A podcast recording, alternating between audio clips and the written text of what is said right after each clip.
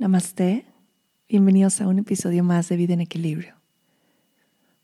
Me siento con el corazón tan expandido, tan lleno de amor, de gratitud por este comienzo de año, por esta gran oportunidad de estar aquí, de poder compartir, de poder caminar este camino junto con ustedes. Esta semana para mí ha sido mm, de magia, de magia pura si me siguen en las redes sociales, estoy como Green Healthy Mama, que pronto va a cambiar por ahí el nombre. Pero les he compartido un poco del camino que he tenido eh, en la práctica de yoga y ahora de recibir a mi maestra en México por primera vez.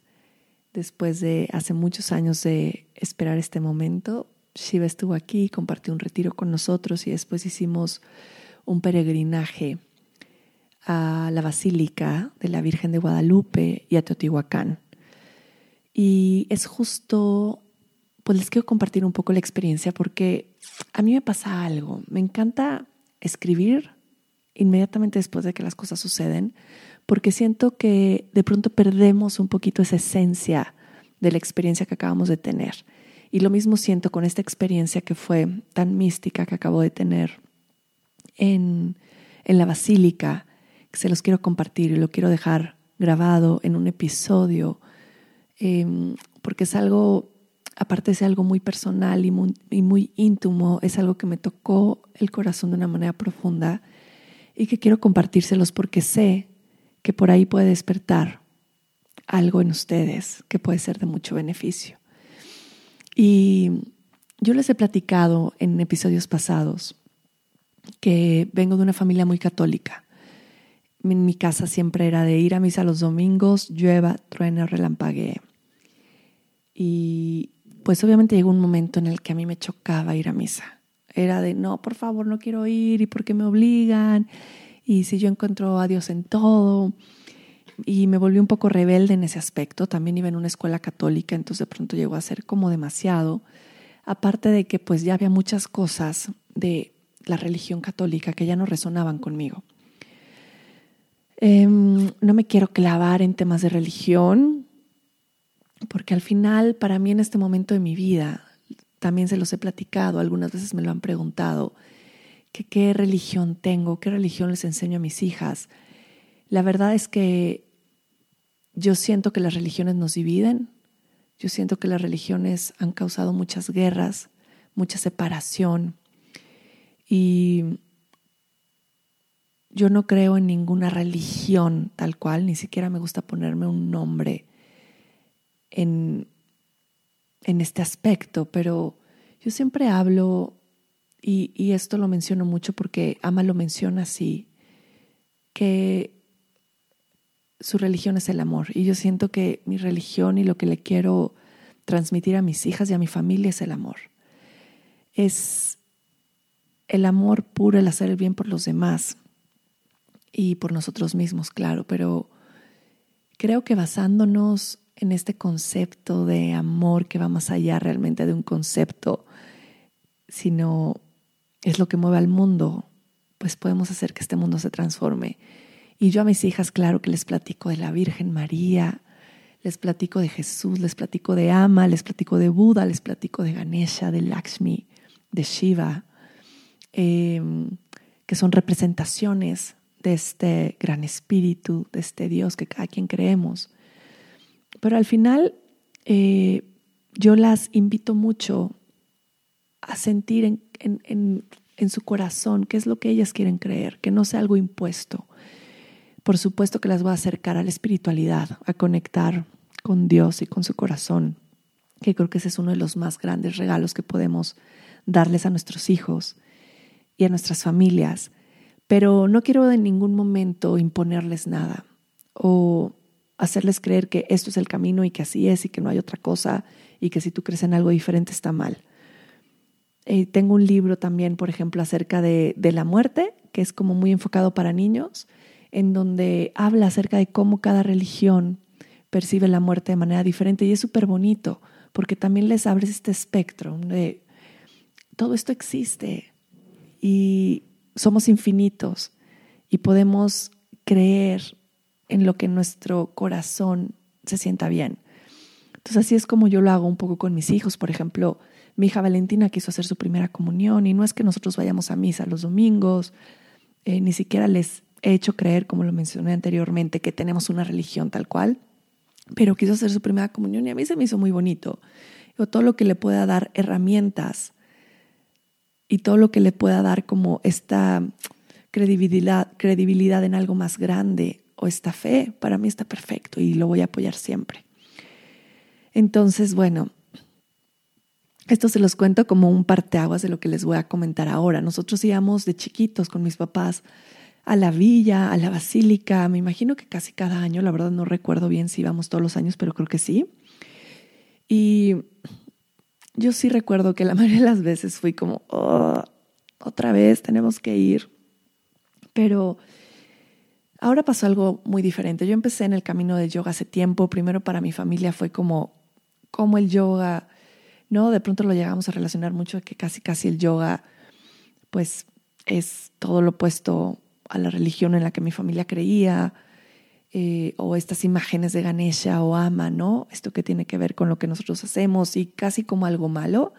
Después en mi familia obviamente se, se fueron dando cuenta de que fue lo mejor que me pudo haber pasado. Yo creo que realmente a través de la práctica de yoga fue cuando empecé a conectar con Dios de una manera de devoción y de fe eh, recuerdo muchas veces en mis prácticas, en algunas posturas en donde realmente me sentía sostenida por algo más grande, donde realmente sentía a Dios presente en mi corazón. Y para mí eso transformó por completo la idea que tenía de lo que era conectar con Dios, aprendiéndome una oración de memoria y rezarla en las noches. Eso era lo que yo creía que era.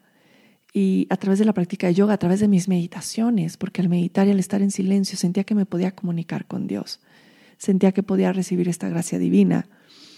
Y yo creo, y en mi experiencia, eso ha sido lo más valioso que me he quedado de mi práctica de yoga y meditación. Ah, había momentos, de hecho, y había en ciertas prácticas que hacían momentos difíciles en mi vida. Recuerdo muy bien eh, cuando quería salirme de una relación bastante tormentosa y que no sabía cómo poderme salir sabes que sabemos y tenemos todas las herramientas adentro, pero necesitamos ese empujón para decir, vas. Y me acuerdo que en una práctica, después de un parado de cabeza, me puse de rodillas y empecé a llorar y le pedí a Dios y me acuerdo que levanté la cabeza al cielo y dije, Dios, por favor, dame las fuerzas que necesito, por favor, dame la claridad y las fuerzas que necesito para salir de esta relación. Y fue algo mágico, fue como realmente si hubiera recibido su fuerza desde el cielo hacia mi corazón y me levanté sabiendo lo que tenía que hacer. Y lo hice. Y así me ha pasado durante varias veces en mi vida y ha sido algo mágico y maravilloso y de mucha conexión.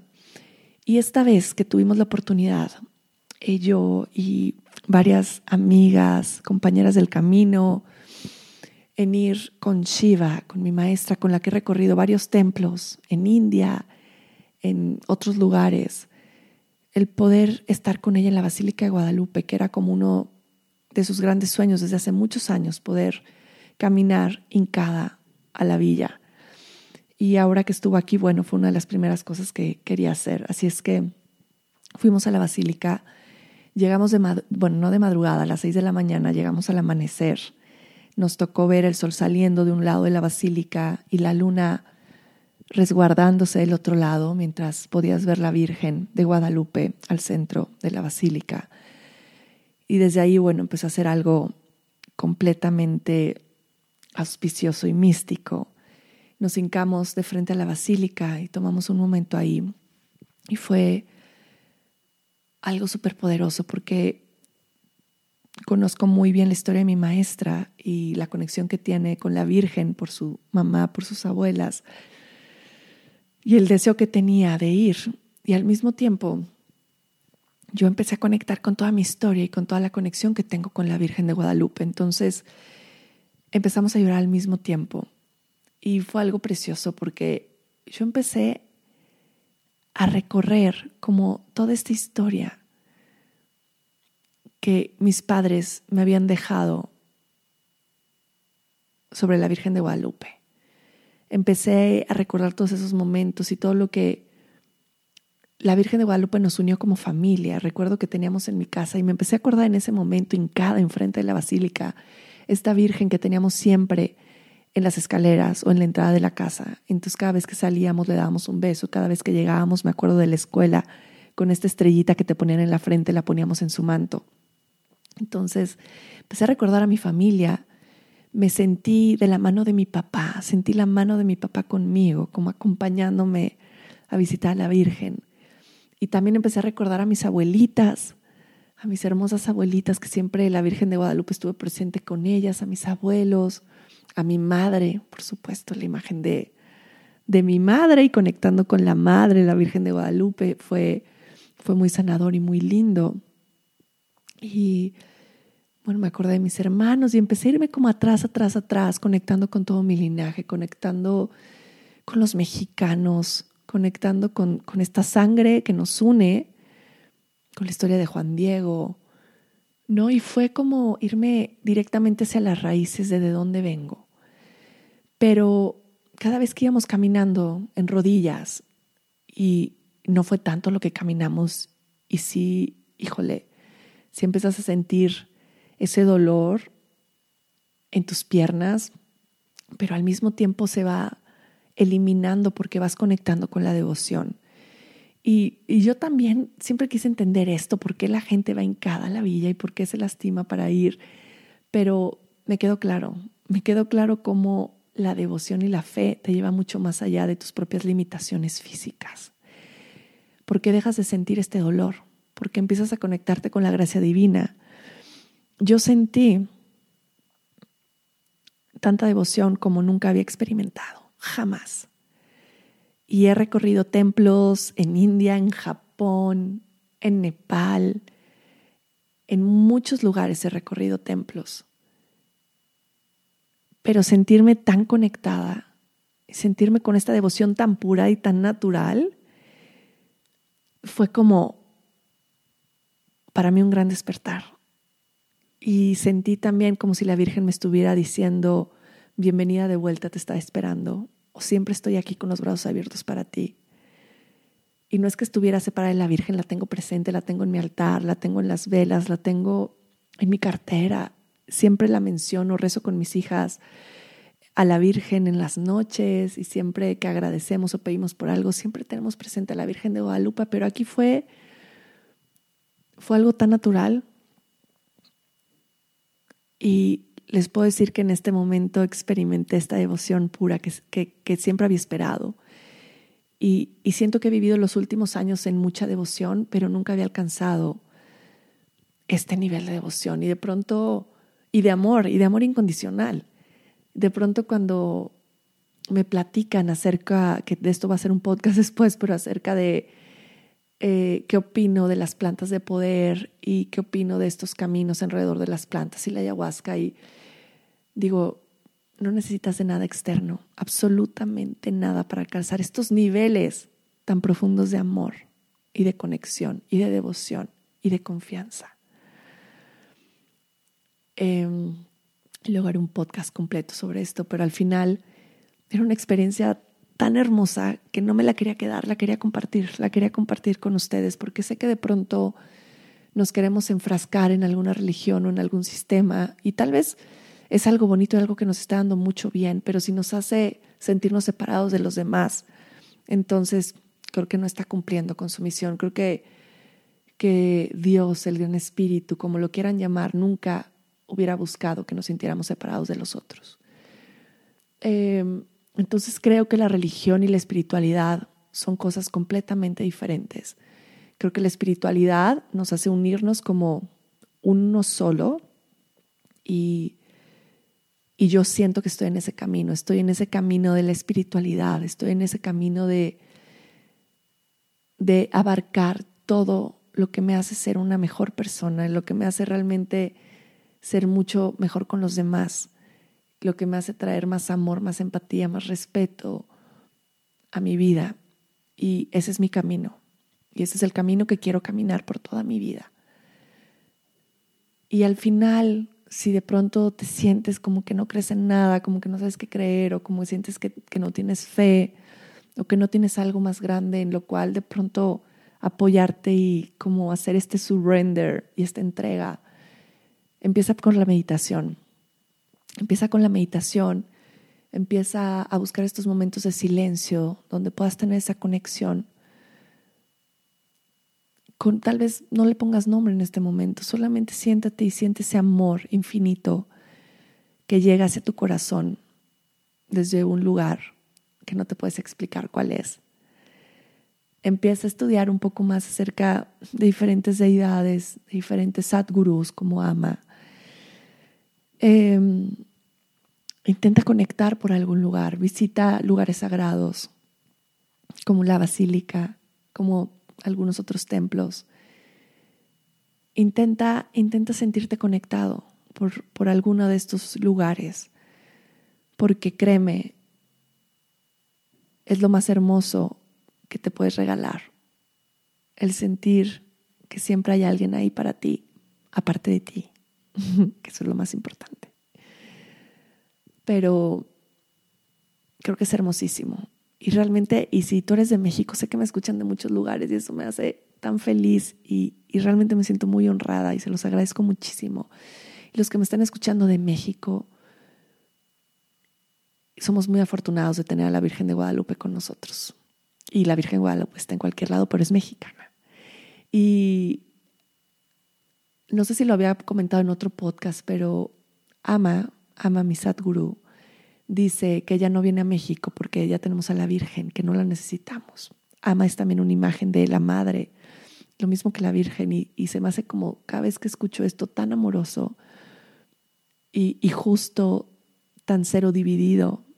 Por eso Ama es, un, es una Sadguru que sigo desde hace muchos años, porque, porque ella no divide, ella cree que el amor es para todos y cuando le dio este lugar a la Virgen de Guadalupe, para mí fue como, ah, y me acuerdo que se lo conté a mi mamá y bueno, tiene su imagen de ama en su casa también, siendo tan devota de la Virgen. Pero, bueno, haz un altar en tu casa, es un altar, pon un, ahorita estoy viendo mi altar y, y fue como conectar con, ponte un altar, pon cosas que sean significativas para ti, cosas que sientes que te conecten contigo y que te ayuden a abrir este espacio de conexión con, con Dios o con la diosa, con la Madre Divina. Crea este lugar. Porque, en serio, no solo en los momentos difíciles, yo en los momentos más gozosos de mi vida, como ahora en la basílica, no iba a pedir nada, no pedí nada. Lloraba de la gracia que estaba sintiendo y lloraba de lo agradecida que me sentía del camino que mis papás me habían dado, en el lugar en donde estaba, con quien lo estaba compartiendo, lloraba de gracia, lloraba de felicidad, lloraba de gozo. Y en estos momentos, tanto felices, de gozo, como en estos momentos tristes o difíciles de nuestra vida, donde necesitamos agarrarnos de algo, ahí es donde está nuestra espiritualidad. Es lo que nos soporta, es lo que nos da fuerza, lo que nos mantiene. Tenía muchas ganas de compartirles este podcast y yo ven que yo les comparto de todo. Y justo estoy en este momento de mi vida me siento como mucho más expansiva que nunca. Y espero que sea de beneficio, que les toque una partecita de su corazón, que se sientan conectados. Y, y que como comunidad empecemos a buscar esta unión y dejemos de pensar en la separación. Todo lo que nos etiqueta nos separa todo. Si soy vegano, si no soy vegano, si soy crudo vegano, si no soy crudo vegano, si soy yogi, si no soy yogi, si dejarnos de poner etiquetas y buscar esta unión y buscar esta base en el amor. Eso es algo que disfruté tanto en el ashram, el sentirme desidentificada, el, el no tener ningún nombre, ninguna etiqueta, ninguna marca, estar de blanco como todos, sentirme una con todos wow, eso me encantaría sentir todos los días. Es algo que quiero trabajar. Los quiero, los estimo mucho recibo todos sus mensajes en verdad, con mucho amor. Me los quedo cerquita del corazón. Si este episodio te resuena, compártelo, sácale una foto, saca un screenshot, ponlo en tus historias. Voy a intentar eh, compartir todo lo que me etiqueten y, y se los agradezco mucho porque esto ayuda mucho a pasar la voz, a que más personas puedan conectar con este podcast y con estos mensajes. Si no se han suscrito, suscríbanse en, en podcast de, de Apple, le ponen subscribe y entonces cada vez que sale un episodio nuevo, les va a llegar una notificación de ya salió el nuevo episodio de Vida en Equilibrio. Y así no se van a perder ninguno. Todas las bendiciones, todo el amor, que sea un gran comienzo de año para todos. Estamos muy bendecidos. Satnam.